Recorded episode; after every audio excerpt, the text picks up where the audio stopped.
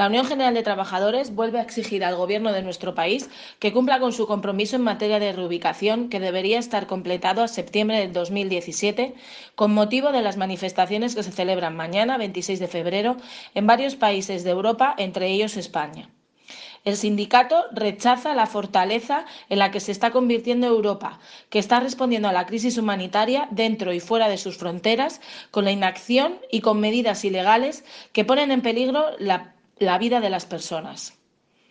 Además, queremos recordar a los grupos parlamentarios que tienen en su mano, a través del proyecto de ley para derogar la ley Mordaza, el poder eliminar el punto que permite las devoluciones en caliente en nuestras fronteras exteriores, que suponen, una vez más, otra vulneración del derecho internacional.